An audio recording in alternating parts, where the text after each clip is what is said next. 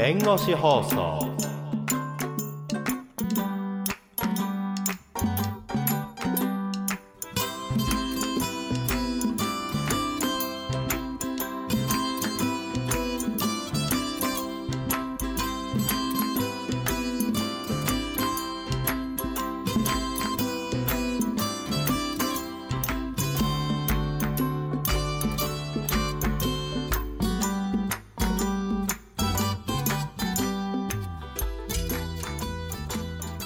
川先生こんばんはこんばんは。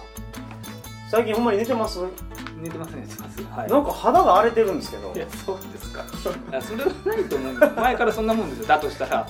いやいやいや昔ピッカピカのいやいやそむきたてゆで卵肌やったのがいやそんなことはないです、はいそそこに関しては特に変わった記憶はないんですけど、まああるとすれば年齢の影響ですか。そんなに年取ったの？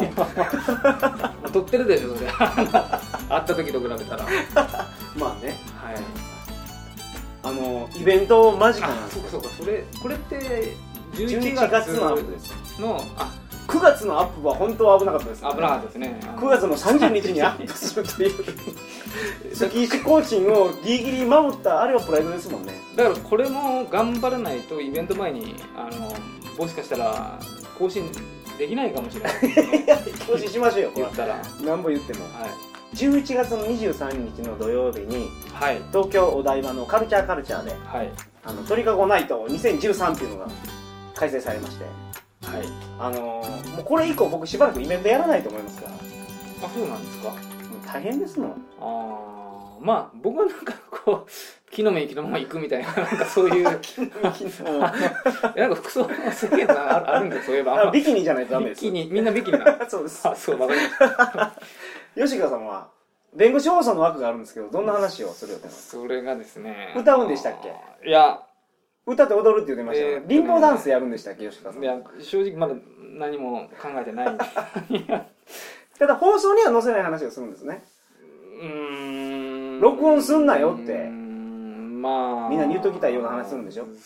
うんまああんまり残したくない。まあ普段の放送でもですね、うん。割とこう残したくないなと思うことは結構意図的に避けてはいるんですよ。はいはいはい。うんまあそれが面白いことかどうかっていうのはまた あのイコールではないのかなと最近思ったりもしてるんですけど、はいはい。まああのアップはしない予定ですよね。はいしません。はい。なので、まあ、というか、弁護士放送メインというよりは、あのね、鳥かご放送なり、その他の、あの、い な何もやる気ないんですか？やいやいや、違う違う、あの、全力で来てくださいね せっかくですから。目玉となる番組がいろいろあるわけじゃないですか。でも弁護士放送でイベントやるの初めてじゃないですか。人前で喋るのは慣れてるんでしょ？吉川さんは。いやー、そのね、まあ、でも別に考えてみれば、うん。そんな、面白いことを話してるわけでもないじゃないもともと。弁護士放送です弁か？護士放送で。いや面白いこと喋ってるでしょそうですか。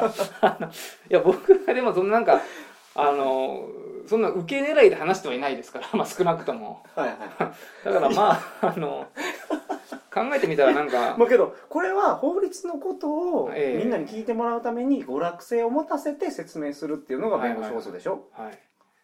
まあでも、娯楽性いるんですよそんなになんかその笑かそうみたいな感じでは話してないですからね。もともと。よく考えれば。らうんうん。まあじゃああ。のイベントでは笑かしにかかってくださいね。それが入ると多分ね、ダメになっちゃうと思う思うんですよ。まはい。まあ自然体でいきましょう。自然あ、体で。そうですね。はい。はい。ちょっとあの、取り直しが不可能なんでね。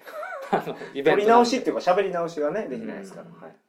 はい、まあ、金は返さないんで、多分僕もあの、ちょっと待ってくださいね。さっきから聞いててね、はい。その客呼び込む気ないでしょいやいやありますあります。今来るなっていうふうに言ってるようにしか聞こえないじゃあ、あんまりでも期待高めちゃっても、あの、いや高めるだけ高めんと。なんかさっきもうちょっとで始まるんですよこのイベントが11月23日ですからね。東京以外別も来いと。もニューヨークで聞いてるやつおったらもう、もうでもこれっうて、だから、と放送するときは、もしかしたらチケット残ってない可能性もあるわけですよね。まあ、考えてみれば。まあねはい前売り券が全部売り切れてそうですよね。はいまあ、その時は、だから呼び込んでください はい。はい残ってればちょっとみんなでがっついてください。よろしくお願いしおます願いしますはいで本日は。本日はですねち何のょっと話ですか？まずちょっとそのいろいろともう本当に相談なりああの相談じゃないやあの、リクエストがですねはいい。ろいろ溜まってるんで、まあ、ちょっとまずそれを簡単にあの少しあ簡単に。コメントどうなりました？来るようになりました？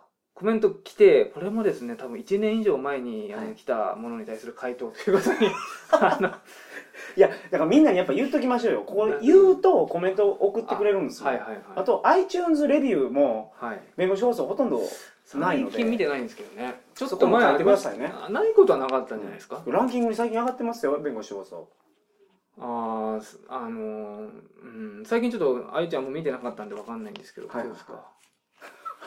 全然やる気いない。やいやいや、やる気とかじゃない。いや、まあ、あんま話す長くなるんですけど、ちょっと iTunes につながな、つなげなくなっちゃったもんですから、まあ、あの、あのブログのアップも頼みますねあれは、何ヶ月にもわたって言ってますけど全然更新されないんで そう、いや、あの、でも、あんまりこの本放送だ、アアップと被ると良くないかなと思って。いやかぶってもいいですよいや全然そうですか。いや、そろ、いやそろそろ10月あ上げないといけないじゃないですか。もしかしたらそろそろ山さん来るかなとか思って、まあ、あの、あんまりそれと被ってもな、みたいな、なんかそういう、なるほどちょっとそういう配慮もありました。そんな配慮いらないですわかりました。はい。はいで、ちょっとまあ、あの、まず一つ目がですね、はい。あの、これオファーなんですけれども、リスナーさんからのリスナーさんからも。はい。えっ、と、まあ、読みますとですね、第24回、はい。検察官について非常に勉強になりましたと。はい。で、まあ、検察官の内容として、うん。あの、まあ、これオファーなんですけれども、はい。あの、堀江貴文さんとはい。山本さんとはい弁護士吉川先生のはいトークが聞きたいと思っております。うん ツイッター上のやり取りから発展して、はいあの、弁護士放送で、あの、このトークを実現してくださいと。えそれ堀江さんとは いや、多分ね、これ出所した頃に来たんじゃないかな、このメールが。あの、ー堀江さんがこ。の人が堀江さんとのその場所をセッティングしてくるわけじゃなくてそう。セッティングも俺らにせえとそう。あまあちょっとそういうオファーが来てるんですけど、はいちょっとなんか難しいから、ちょっーと。難しいでしょそれは ということで、まあご回答 させていただきます。もう一つ、あの、ちょっともう簡単に回答が。ちょ今日こんな回なんです違うか違う違う違う。コメンタ集みたいな違う違う違う。それはちゃんと本編はあります。ああわかりましたで一応この、ね、コメントいただいた以上は回答しないといけないよってことで、なるほどはいまあ、ある程度。別にまあ、弁護士放送は来た回答をちゃんとその読来むことが。た来た質問に対してええ読んでいきますよとそうですね。読むことがそのなんか、嬉しいらしいですからね、はい、でも名前言ってあげないとすみません、ちょっとこれが誰かわからなくなってしまったんですけど。毎回そうじゃないいですや、いや違うです。前、今までは全部発表してますね。かはい。で、この質問は誰かわからない。本当に全部ですか？僕なんか 言言わなかったことあったそれはなんかと思うんですちょっと誰だかわかんなかった時なんじゃ ないかと思うんですけど。こはいれは結構真面目な質問です。はいで読みますと。あさっきのはふざけてたということ？さっきのふざけいやいやちょっと実現可能性が乏しかったという ことですね。はい。で、まあ、二つ、まあ、もう一つの質問がですね、はい。えー番組で判例を分かりやすく紹介いただいて、判例を読むのが楽しくなりそうですが、実際、ジュリストの判例百選などを読むと、いまいち理解に苦しむ部分もあるので、はい。判例の読むコツなども、弁護士放送でアドバイスいただければ嬉しいです。あー同じような事件があった時に判例調べてもはい意味わからんとそうですね。硬い言葉で書いてるからそうですね。これ、前判例見せてもらった時漢字とカタカナ混ざってるみたいなやつ昔のはそうですね。はいはいあ古文みたいな感じの。そうそうそうそうはいそうこれ多分、法律を勉強してる方なのかなと。まあ趣味で判例読むやつなかなかいないですからねそういないですよね。で、結構ですね、まあこれちょっと真面目に回答しますと、はいあのまあ法学部の学生さんとかであれば、あのはよくあの判例百選とか、判例百選って知ってますか？知るわけないじゃないですか。あの、えその判例で面白かったやつを100選んでるんですかまあ厳密に100個じゃないんですけど、買ってみると、はい。まあそういう名称の、はい。まあ裁判例集があるんですよ。はいはいまあ民法であれば民法判例百選、はいはい。刑法判例百選とか、まあある種こう法律の初学者が、うんうん初学者っておかしいのかな。まあその学者さんが。民法であれば、はい。民法の法律をまあ一応網羅的にあの17のこう把握しようとした時にあそれ面白い判例を集めてるわけじゃないですうんかまあそのマルキド佐渡がどうだとか。いやマルキドさんは多分入ってますね憲法判例百選に。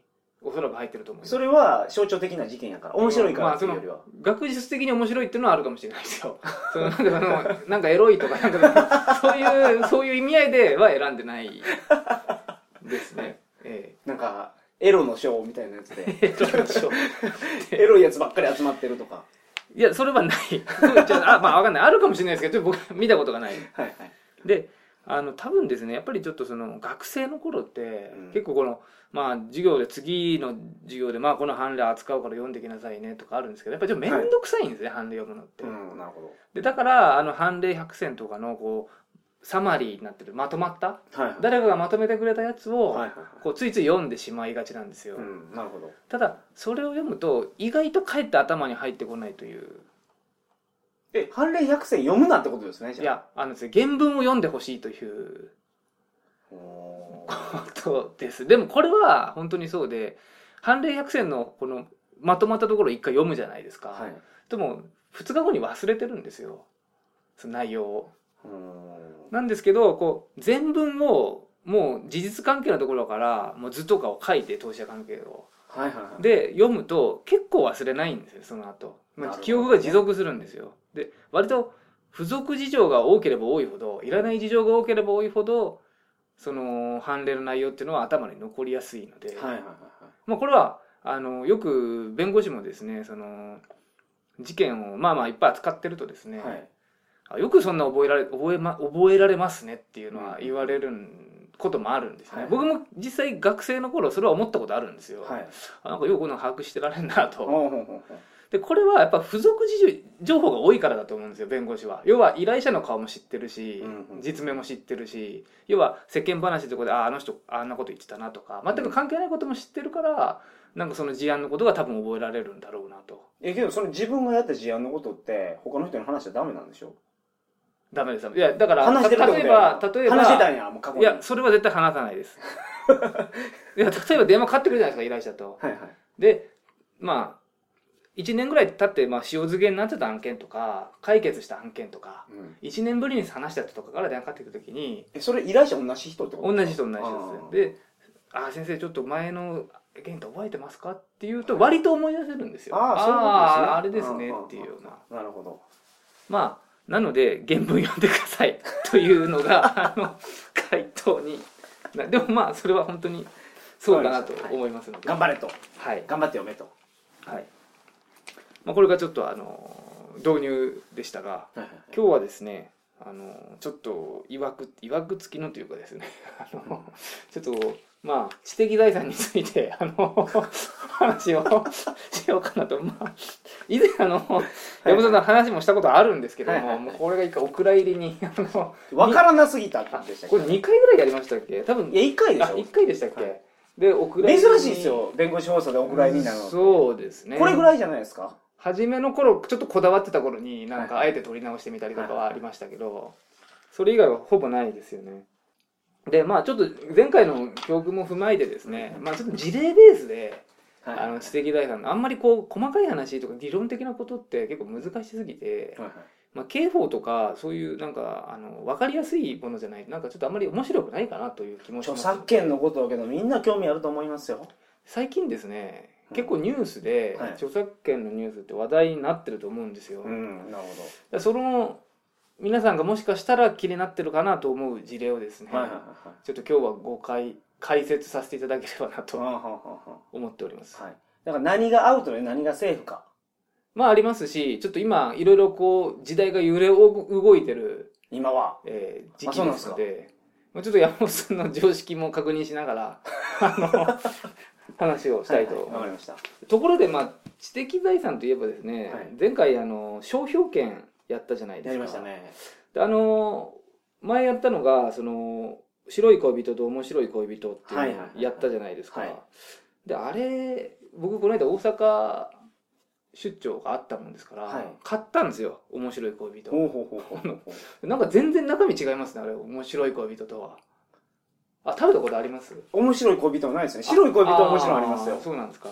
白い恋人と同じようなお菓子なのかなと思ってたんですけど、なんか炭酸せんべいみたいななんか。炭酸せんべいって何ですか？なんかこう丸いパリパリしたあの甘いなんていうのかな。エビせんのこと？エビせんじゃないエビせんも甘いけどあのあられっぽくなくてあの中にクリームサンドみたいなのが入ってる丸い円盤みたいなお菓子あるじゃないですかよく。わかんないですか？わかんないですか全然わかんないですけど。いやーちょっと表現が難しいですけど、はいはい。まあ結構まあもしかしたらこの件が問題になったって中身を変えたのかな？わかんないですけどはいはいはい。全然中身が違うものだったんで、はい。やっぱ現物見てみるとですねまあそんな問題とするような話なのかなとかはちょっと思っちゃったと。思ったりもいや、しました僕はだから前から言ってるじゃないですか。硬いこと言うなよと。でですねちょっと前ちょっと空港に羽田空港ではい。なんか面白い恋人とも白い恋人ともはい。違うですね、はい。なんか白いお台場っていう あのなんかその類似品あの売られてたんですよ、はいあこれいいのかな？まあ多分まだあの会議ついてない頃からも売られてたと思うんですけど、はいはいはいちょっと画像で見せますけどこういうあのはいはい。結構白い恋人をこうパッケージを見せてると。イラストをね。してるんでなんかネットで調べたらですうね、ん。実は結構類似品っていうのがあの、はいいはい。ろいろあるみたいで、うんうんうん。あと白い狩人とかはいはいはいはい。あのあとなんだっけな通天閣の恋人とかはい。なんかまああのちょっと問題ないでしょ、そんな結構その辺もむちゃくちゃになっちゃってるんだなと思ってあていうか、その話で言うと、はい。恋人つけたらいかんっていうことにいやなるってことでしょ？恋人つけるだけだったら多分いいと思うんですけど、はまあパッケージとかもあの前の問題になったのはパッケージとか全体的なところで似てますっていうことでやってたので、でもさっきの白いお台場とか、もう割と似てるっちゃ似てるじゃないですか白い恋人と、いや、だから、100社ぐらいが一気にやったらう、ん。訴えようがなくなるってことですね。うんまあちょっといしあのもともとの訴えてた会社がどう今考えてるのかっていうのは わからないですけど、はいはい。まあそういうようなあのことをちょっと確認しましたのでご報告します。あ、わかりました。ありがとうございます。で今日まず1点目がですね商標に絡んでですけれども、はい。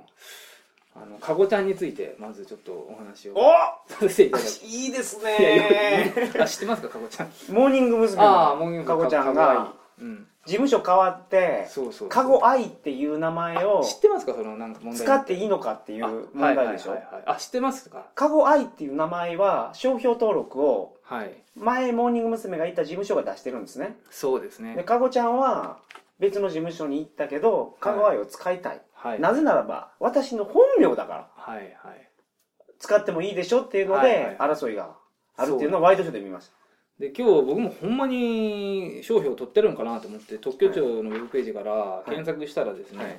まあ、確かにカゴアイでた、はい、あのー芸能プロダクションのちょっとわどこなのかわからないですけどはい。かいあのーカゴアイさんではない方が、はい。あのー商標権を、あのー出願しておりました。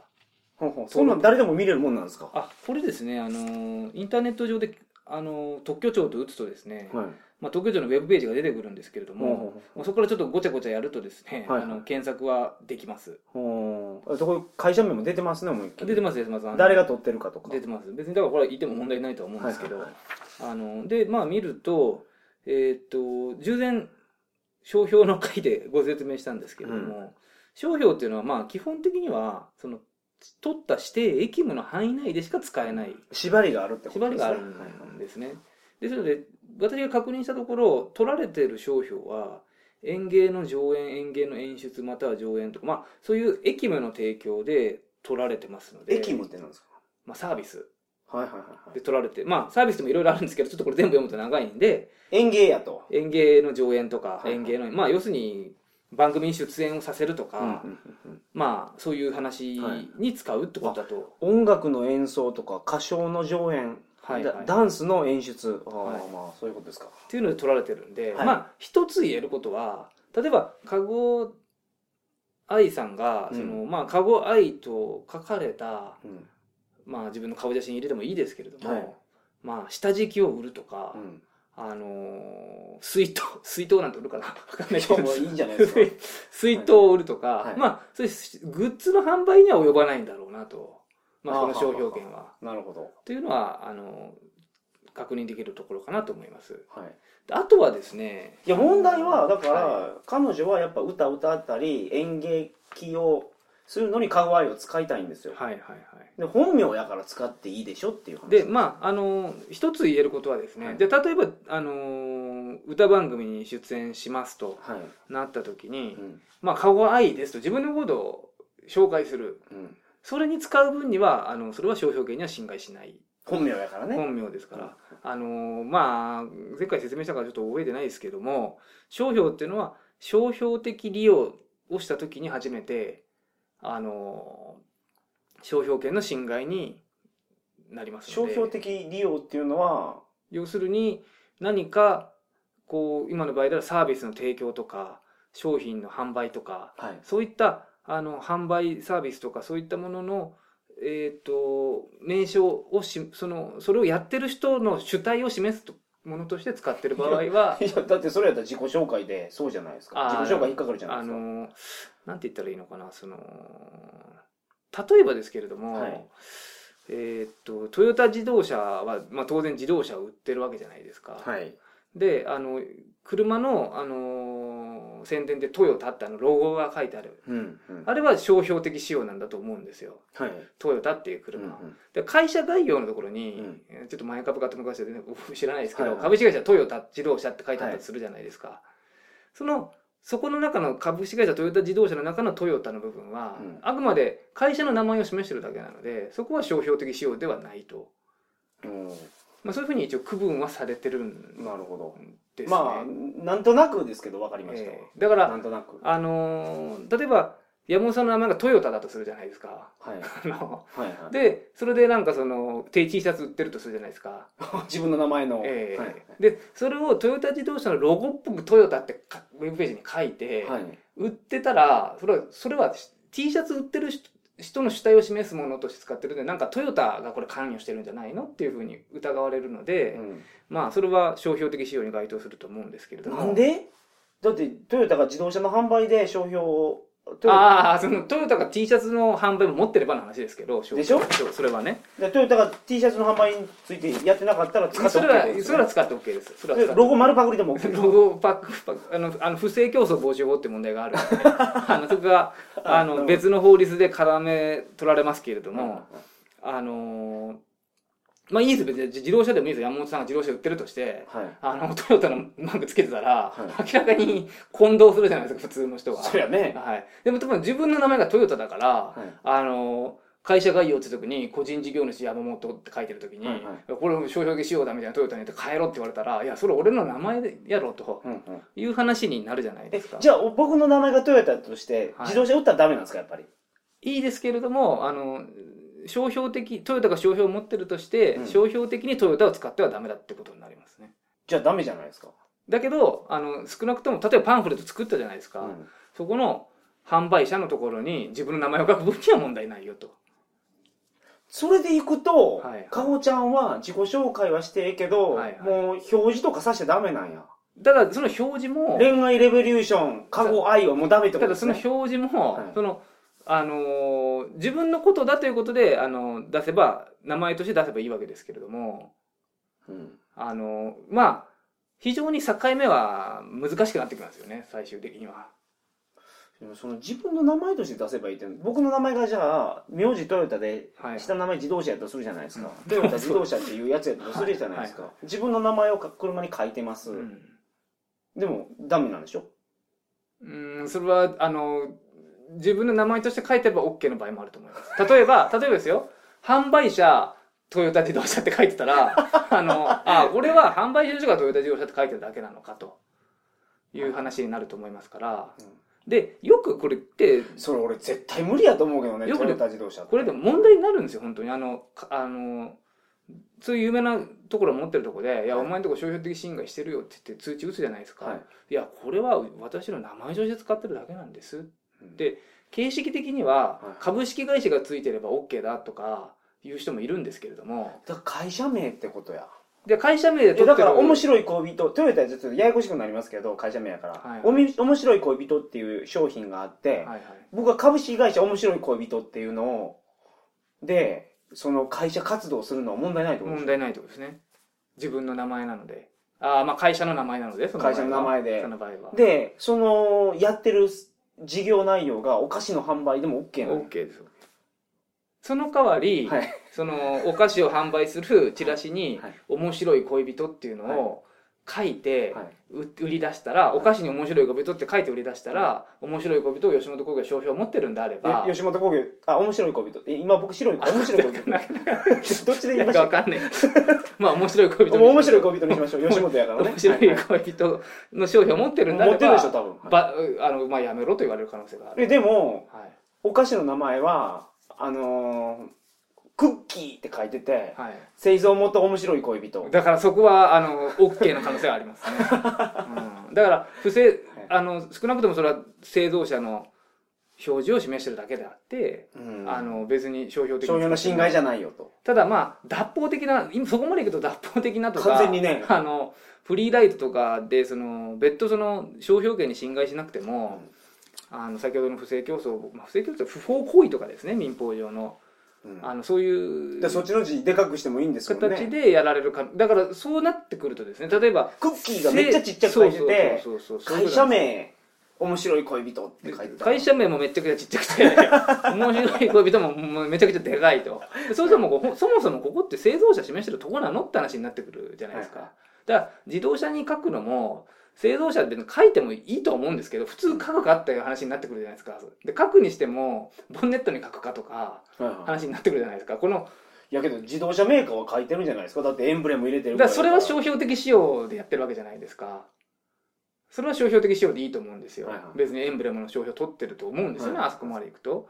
だからそれはいいんですけどあ山本さんはまあトヨタ自動車でもないにもかかわらず トヨタ自動車っていうじゃあのをそれ山本さんじゃなくてトヨタさんにしてくれますあその時は。トヨタタ自動車さんですからトヨタ自動車さんはトヨタトヨタではないにもかかわらずトヨタなんですよだから。まあまあいやあの名前は。あのまあね名前はね。だからややこしいですけどそうするとなんかそもそもそのところに製造者の名前書く必要あるかって話になってきて、それは結局あの大きなトヨタさんのあの僕の大きいかもしれないいやいやまあねまあそうかもしれないけどみんなが知ってるトヨタさんのあの知名度にフリーライドしたいんだとはいはいそういうことでしょうというふうに言われる可能性があの、うんあるでしょうとうんいうことなんですけれどもまあそういうことなんであの商標っていうのがまあまあけどそのフリーライドしたいのかっていう意味で言うとこのカゴアイ問題はですよねはいはい。もともとこの子のうん。あれでしょ、うんフリーライドって言うんですかそれ？いやいやこれは今の話はちょっとまた違うかなと思いますし、まあこんなの、まあ、ちょっとひどいなと思いますよね。うん。風大衆もあったじゃないですか。ただなんかあの風大衆とえ新風大衆。え覚えてます？ちょっと若かりし頃になんかそういうことあったなっていう。風大衆が事務所辞めたんですよ、えその時に名前も持っていったんですけど、えはいはい。その事務所の社長が怒って、うん。新しく入ってきたあのタンクトップの、うん。最終的に坂本一生でしたっけ？ああそうですね。っていう名前になったんですけど、う。ん。なんか風大衆っていう名前でデビューさせてはいはい。ややこしいんやないかっていう話になったんで新風大衆にしてですよね。はい ワイドショーで戦ってたっていうのが、あありましたけどね。そうですね。なので、まあ、ちょっと芸能人の方の場合、ああのそういったことに、後で揉めちゃうとね、問題になることあいやここねるんですけど、かごちゃんは悪くないってこと？僕は、おっぱいでかいし。僕でかいんですか？でかいよ、そういや、僕は、ね、会ったこと、会ったことってまあ、いや僕も会ったことないですけどね。見たことはあるんですよ、僕は。あの前、多分、弁護士放送で話しませんでしたっけ？うんうんえ、話しうんました？な何をですか？あ、いやいや、その、かごちゃんと一緒の、あおの風、呂入った。いやいや、スペースマウンテンのい一緒の車両に乗りましたよ、みたいな。あ そうでしたっけ？あれ話してなかったからちょっとわかんないスペーけど。スマウンテンって何ですか？ジェットコースターディズニーランドの、あの、かはいはいはい。スペースマウンテン、あ、ディズニーランド行ったことありますか？やっぱこの間行ったんですよ。あ、そうですか。あの、はいはは初めて生まれて。いいや2回目ですけど。ああ。あれ、どっちってディズニーランドとシーとあるじゃないです1日目ディズニーランド行ってか。ああ、両方行って、そしたら乗ったんじゃないですかあのあの宇宙。いや乗乗ってないです子供ちっちゃいからああ、乗れないですはいはいはいはい。宇宙空間をこう、滑走するジェットコースターみたいなのあるんですよ。はいはいはいビッグサンダーマウンテンじゃないですかビッグサンダーマウンテンは山の中じゃないですか。はあはあはあスペースマウンテンは宇宙なんですよ。あ室内の中のやつやそうそう室内のやつあそれ乗ったことありました昔それに僕が乗った時に、たまたま後ろにいたってだけなんですけど、かごちゃんが？かごちゃん、かごちゃんと辻ちゃんが、あの、ええしかも。だからまああの、本当に絶頂期の頃ですよね。ああのだからあ本当に仲いいんやなっていう感じですよ。まあ言ったら、はい。あのテレビとかでは仲良さそうにはしてましたけど、二人は。なるほどなるほど。うん。まあだから頑張ってほしいです。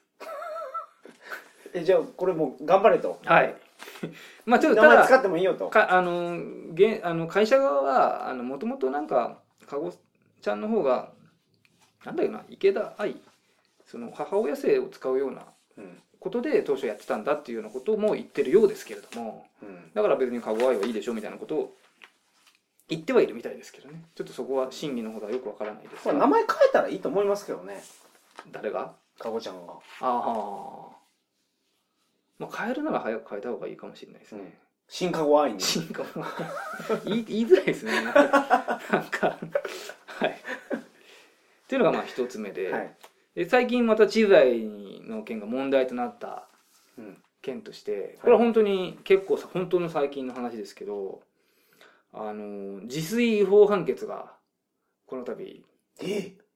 あ知らないですか？知らないです。あのー自炊って家でご飯作ることじゃないですよね。あまあれでしょ。本買ってきてそうですあ自分で電子書籍にするってことですねそうですね。自炊のこと知らない方がいるかもしれないはいはい。かな、いるかいないかそんな人いやいるでしょ。いますかね、はい。あの自炊ってまあまさに漢字で書けばあの自分であのご飯作ることなんですけど、はいはい。炊飯器の炊ですね。あのーそうですね。いわゆるあのー自分でそのし書籍を裁断してはい。あの切って。スキャンして、うんデーデータ化する、まあ、電子書籍化すると。いうことを、まあ、な誰が言ってるのか分かんないですけど自炊ってまあ一般的にははいはいはい。言われるんですね。本持ち歩くよりもはい。iPad とはいはいかはい。あれなんていうんですかなんちっちゃいやつ。はいなんていうんでしたっけなんて言うんでしたっけ。なんかありますね。なんんかその iPad じゃなくてありますよね。なんか、はいはいあのデバイスの名前をなんか呼ぶがあるじゃないもうちょっと忘れしちゃいましたね。はい前は。はい。じゃあそれいろいろあるでしょええ。種類が。Windows も出してるし。そうそう、だからあれに入れれば、あれ入れればそうそうそう。ねあれ一個だけで本めちゃめちゃ持ち歩けますから。家にこう本が特に好きな人なんかはね、そのい家の。タブレットや。あ、タブレット、タブレット。そうタブレットです。あの、捨てられずに困ってるとかもいるんで、はいはいはい。で、ただあれ自分でやるっていうと結構大変じゃないですか。大変でしょそらうん。スキャンするのって。でもそしたらもう捨てようかなってなっちゃうじゃないですか。何を？本を。もう引っ越しをする時とかに。まあまあ売るか、ブコフとか、はいあまあ、あの本屋さんに売るか、はい。あの、そういう風になっちゃうじゃないですか。うん。で、今、その、自分でやらなくても、はいはいはその自炊代行業者と、いいらっしゃいます。っていうのが、まあ、代行したら自炊なのかっていう気もするんですけども、はいはい。あのまあ、自炊代行業者っていうのが あのはいはい。いるんですよ。で僕たまたまですね本当にあの自分の家のこう古い法律の本とかもうどうしようかなと思っててうん。ああまあ業者にお願いしてはいはい。データ化しちゃおうかなと思っうんちょっと思ってたんですよ。で特にあの例えば改正前の本とかあのもうあの例えば民法改正されて改正前で買い直してるとかだともう見ないかなと思うんですけどまあ一応弁護士の業務やってるとですね改正前の法律がたまに必要になったりもすることがあってですね。あまあ要はその訴求適用されない領域だったりするとうん。その事案自体が各あの旧法が適用になるとかはいはいまあ借地借家法とかまあそのその辺もそういうことはよくある。うん。昔の古いあの賃貸借契約ですと古い法律が問題になったりするんですけど、はい。だからまあ一応捨てずに取っとこうかなと思ったんですよ、うん。確かにね今はエロ本見てもですね、はい。部屋の出てますけど、ええ。僕ら子供の時黒丸あったじゃないですか。黒丸なのかまあモザイクがモザイクとか今黒黒丸入ってましたよ。ああモザイクのやり方がね。そうそうそう、はいはいはい。でっかい黒丸入ってたんですよ、はいはいはい。あれまた見てみたいなって思う時もありますでも本屋行っても古本屋行っても あれ売ってないんあですよ。あー。まあちょっと硬い例にしましたけど別にエロ本でもまあ いいかもしれない。まあここ5年見ないかもしれないと。ただ5年後には見るかもしれないよと。ただそのためにこれだけ大量の在庫を家に抱えとくってのはどうなのっていう。でかつ OCR 機能付きであの PDF に取れば、はい。まあ、文字検索もできるわけですよ。え？まあ例えば法律あの文書の書籍であれば。あそうなんですか。だから、あのー例えばこれなんか調べたいなってなった時に、はいあの一応検索できるじゃないですか。だからまあ便利や便利でじゃないですか、うんうんうんでやろうかなとか ちょっと思っもう多分自分でやるぐらいだったら多分もういいや捨てちゃおうと思っちゃうんでうんはい。やろうかなって。で特にあんないろいろ書き込みとかあったりする本なんて売れないですし、はいはいと思ってた矢先ですねあのーえーっとですね平成25年9月30日にですね、あのー自炊業者を、あのー違法であると訴えてる事件の判決が出まして、はい。あの自炊代行は違法であると。あそうなんや。の判断が出ております。えじゃあ軒並み自炊業者ってなくなったんですか？えっとですね、あのーこれ訴えたのがですね、まあ多分山本さんも知ってる方々、漫画が漫画家の方ですとか、はい。まあ小説家の方ですとかがあの集団で何人か訴えてるんですけど、はいはいはい。とりあえずなんかそこの今私が確認したけどその原告になってる人たちの、うんあのー自炊を受け付けてませんよとか。えそんな縛りなんですか？いやいやそんな縛りじゃない。い。いやまずまずですよ。まずこれは地裁判決なのでまだ確定したわけじゃないんですよ。ああまあ上に上がってい上に上がっていきますし、まあ最高裁で判判決が出れば、まあ、ほぼほぼあのー決まりっちゃ決まりですけれども、はい。まあそれにしたって最高裁だって立法ではまあないわけなんですよね、まあ、最高裁判決と立法とどっちが優勢するんだっていうのは憲法上の論点ではあるんですけれども。え最高裁で決まってはい。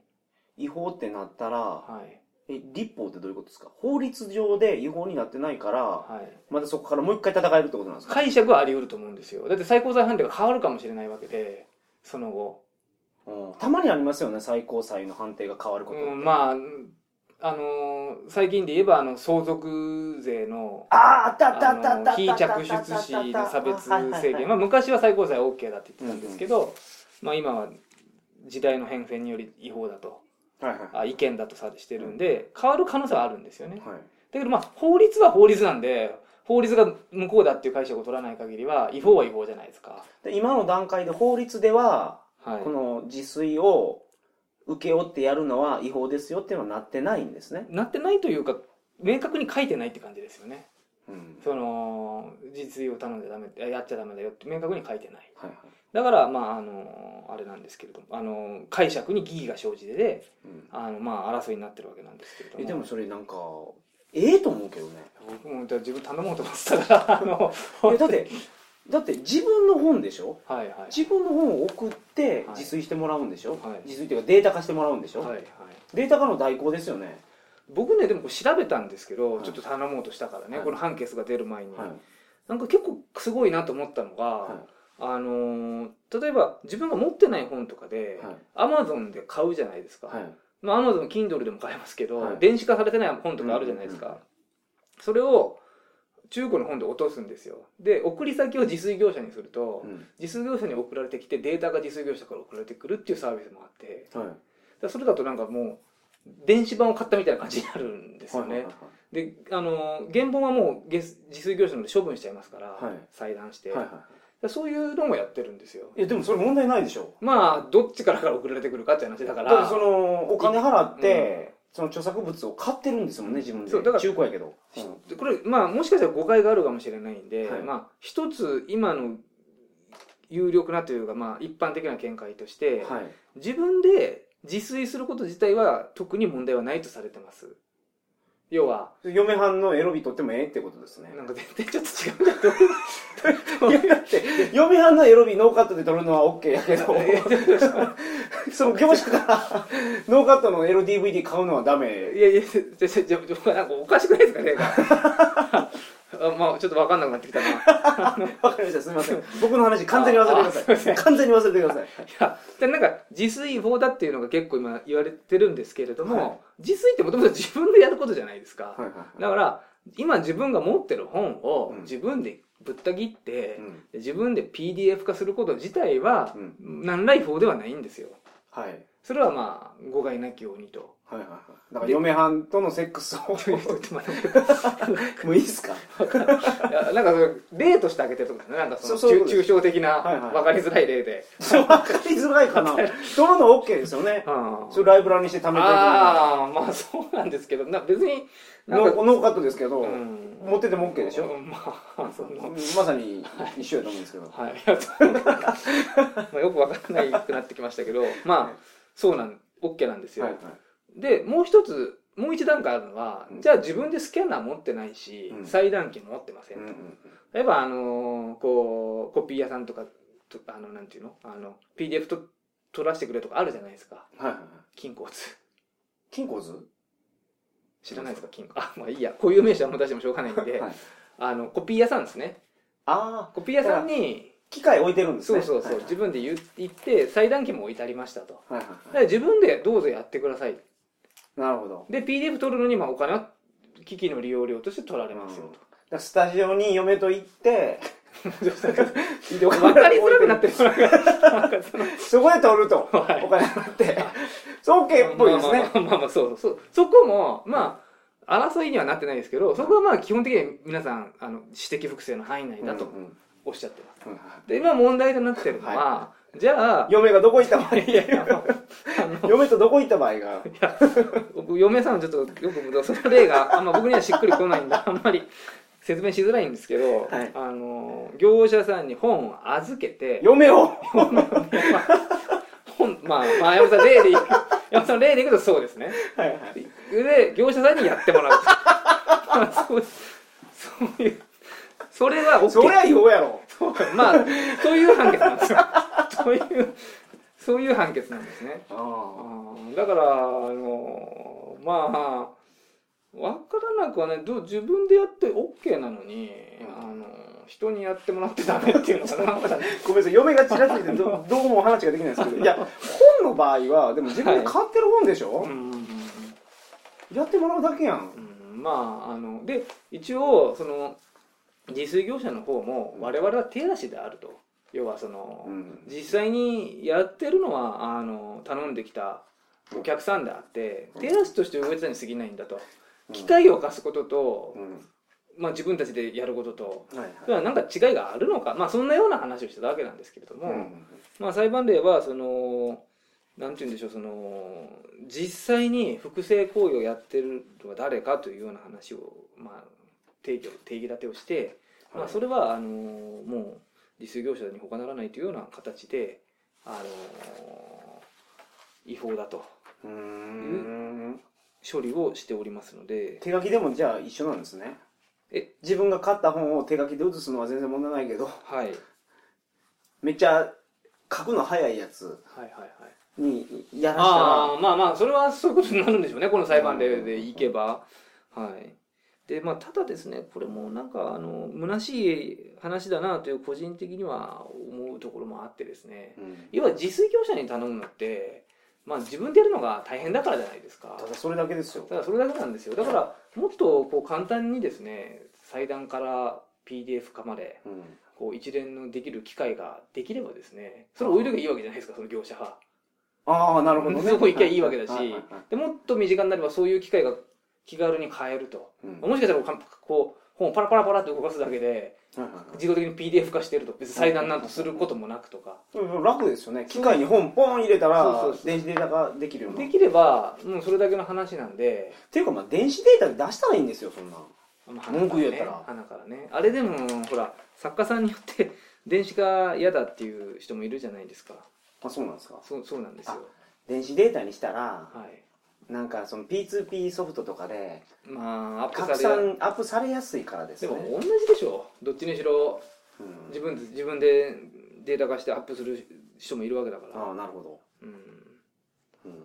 ていうのがですね、まあ、最近ちょっと自炊判決違法。で多分控訴してるしてたと思いますんではいはい。まだちょっと控訴審ああそうだ。控訴じゃなくて、まあ、控訴もしてるかもしれないですけどあの他の作家さんとかがなのかな？あもしくは他の自炊業者さんか？あ他の自炊業者も訴えられてるんですよ今回の。はい。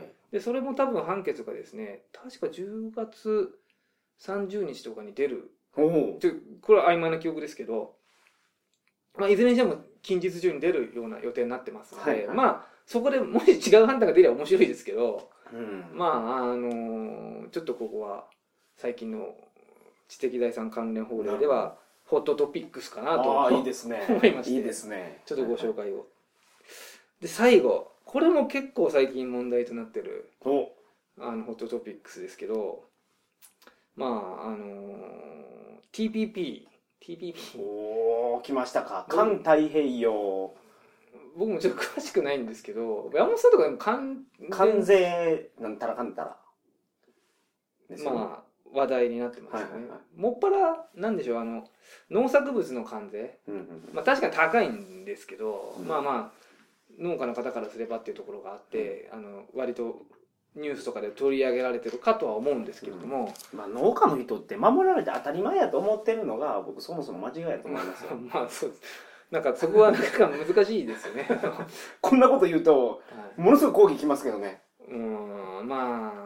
農家の人から。うんでも一度崩れちゃったら確かにねあれなんでしょうね、うん。でも外外国の米が10分の1なんでしょ？あれも中国から入ってくる野菜とかもえらい高い関税がかかかかってるわけですよね、なんかね。うん。あ批判は僕だけにください、ね、いや別にまあ意見だからいいじゃないですか。であのまあそれも問題になってるんですけど、うん。あの一方でアメリカから言われてるのが、はい。あのー著作権の保護期間を、まあ、伸ばせと。おいうのは結構今言われてて。これはおそらくディズニーかビートルズなんですよ。まあディズディズニーもありますね。ビートルズが今えー。著作権かかってるでしょ、あれ死後60年とか、えーとまあ、日本は今死後50年なんですよ、はいはいはい。でアメリカはえっ、と今はえっ、と死後70年とかうん長いんで。伸ばしていってるんでしょ、でで20年伸ばせって言われてます。で確かにおっしゃる通りまああのアメリカはもうディズニー、まあ、ミッキーですね。ミッキーの著作権が切れようとすると保護期間を伸ばすというふうに言われてたぐらいでもともとはですねアメリカの著作権の保護期間っていうのは56年間しかなかったようなんですけはいれども、はいはいはい当初のミッキーが登場したのが1928年うん。だったので本来は1984年に切れるはずだったんですけども、はい。その56年をの期間って伸ばして75年に延長してると。はい。なんで、あの2003年まで一回伸びたんですね。はい。でところが、まあ、2003年来てまた、あの切れてしまうということで今はあの95年に延長されたようで。マジで？今アメリカは2023年までミッキーが保護されてるとえじゃあまた来たらまた伸びるんや。いやわかんないですけどそこまでやるのかすごいっすねそれ。そミッキーってどんな力持ってるんですか？でこれはあの僕も詳しくわかんないですけれどもやっぱアメリカってコンテンツで稼いでる国みたいなんですよ。はい。あのーなんだっけなどっかで読んだんですけどしあのインターネットの記事で見たんですけれども、はい。プーさん熊野プーさん。熊野プーさんい。知,、ってます？はい。あれさん付けするの日本ぐらいのもんであれ そうなんですまあ。アメリカではプーって普通に書いてますからね。さん付けはせんやん。おかしいでしょアメリカの人がさん付けしてたら。はい。あのプーのことですね。あのプーのことです。あのこのプーさんですけど、はい。あの全世界で年間に稼ぐ印税は、日本のあのジャスラックが1年間に稼ぐ印著作権料とほとんど同じ額らしいんですプーさんだけで。であと日本はその知的財産関連のこうライセンス料っていうのはアメリカと比べた場合アメリカが日本に払ってる量金額トータルの金額と、うん。日本がアメリカに払ってる金額比べるとやっぱ4倍か5倍ぐらい多く払ってるらしいんですね。はい。でこれがまだ著作権20年伸びると、うん。まあ、さらにこうアメリカに対して払う額っていうのが、は日本のやつは切れてるからはい、えアメリカは使用していいんですか？日本で切れてるやつは。それはダメなんですよね。アメリカが例えば90年日本が60年やとするでしょ、はいで日本のああそうですね。アメリカの切れたやつは、はいはい。日本で60年経って切れてると、はいはいはい。だから作者が死んでから70年経ってるコンテンツがあったとするじゃないですか、うん。日本だともうこれフリーになってますよね、アメリカはでも死後90年ってなってるから日本のコンテンツであってもそれは保護せうんなあかん、まあアメリカ法では保護を受けられるってことですね、はい。まあ、そういうそういう別にそこでだって家は平等なん別になんか、あの不平等なことしてるわけじゃないという見方はできますけれども、はいはい。まああのー要はアメリカのそのコンテンツで稼いでるというところがあるんで、うん。ここで、あのー保護を伸ばせと。で今、あのーもしかすると先ほどのじゃあじゃあ例えばミッキーマウスの著作権でウォルト・ディズニーの死後日本で60年経ってたら、うん。日本でミッキーマウスの絵描き放題ってこと？今は多分切れてるんじゃなかったかなミッキーは。日本の法律でいくと。あじゃあ描いていいんや。と当初のミッキーは。ディズニーってなんかやばいらしいじゃないですか。小学生が夏休みにプールにミッキーマウスの絵描いてはいはい「うわーみんなよくできたね頑張ったね」って言ってたらウォルト・ディズニーがもう消せと。うん。なめんなこらと。世知辛いんですよね。まあ、はい。言ったらね。前も話してましたけどねあのポルノランドディズニーディズニー事件もあったじゃないですか、あの大人の夢のうんうんうん。実現も阻止されてしまい。結構世知辛いんですよね、はいはい。で、まあ、まさにだからそのさっきのあのやく野菜とか、うん。農作物をうん。守るというところでアメリカに妥協をもしさせるんであれば、うん。著作権で譲歩するんじゃないのかとかそういうことはよく言われてるんですよ。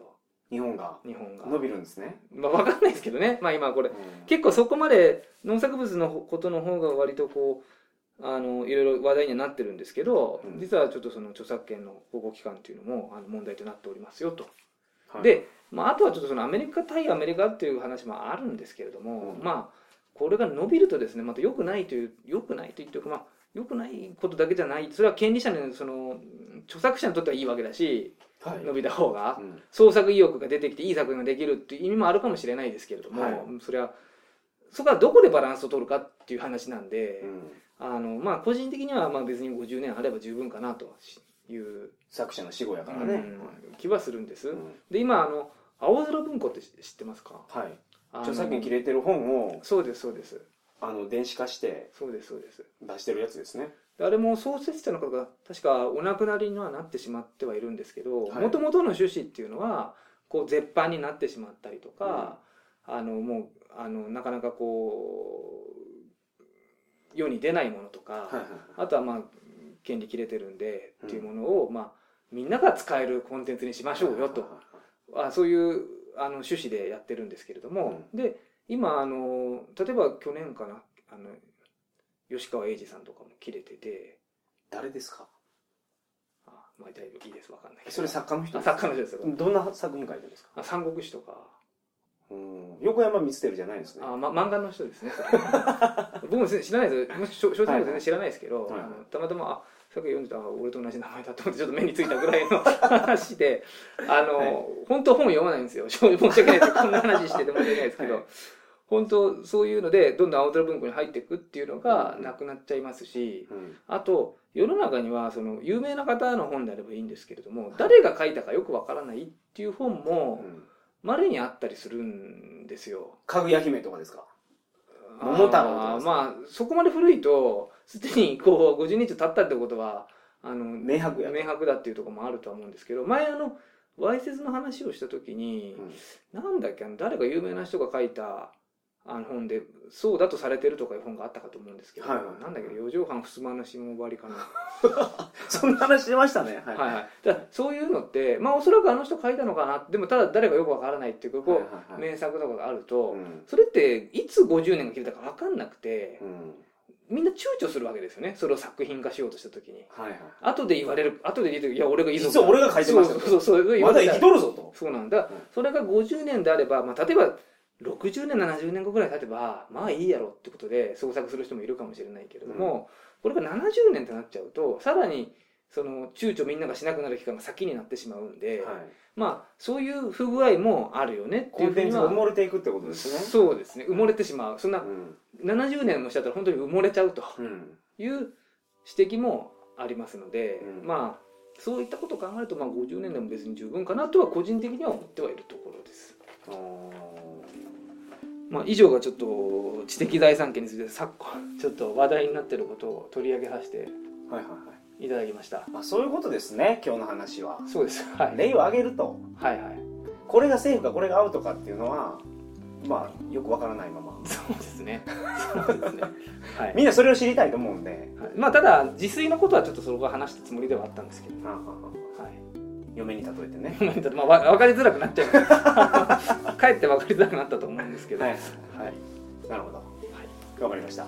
最後にもう一回告知しておきましょう。あはいはいはい。何日か覚えてます？23日。はい11月23日。あれなんか連休でしたっけ？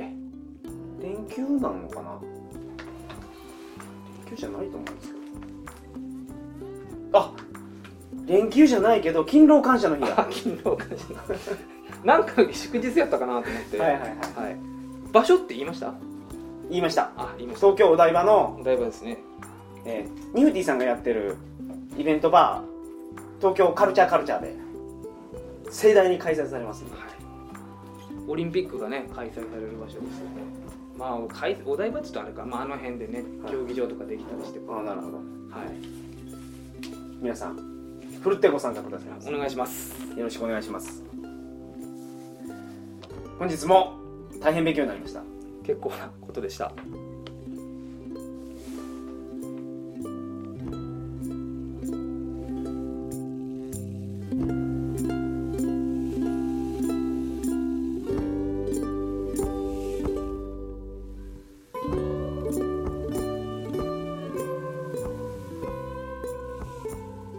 本番組は弁護士という存在をより身近に感じてもらうことを目的としています。本番組における意見論評及び法解釈はあくまで私的見解であり弁護士としての助言でないことをご了承ください。なお本番組へのご連絡は番組ウェブサイトで受け付けております。皆様からの貴重なご意見ご感想を心よりお待ちしております。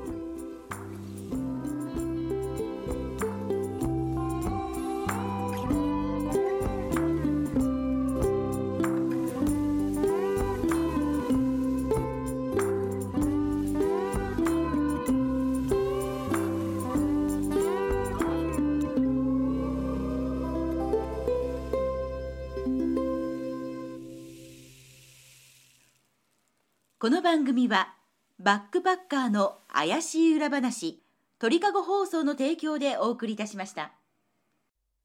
皆さんクラスナインプロダクションの CM です。この番組では才能あふれる原石を発掘していきます。目指せメジャーデビュー。みんなで未来のスターの目撃者になろう。毎週金曜更新クラスナインプロダクション。もしかして原石はあなたかも？Action.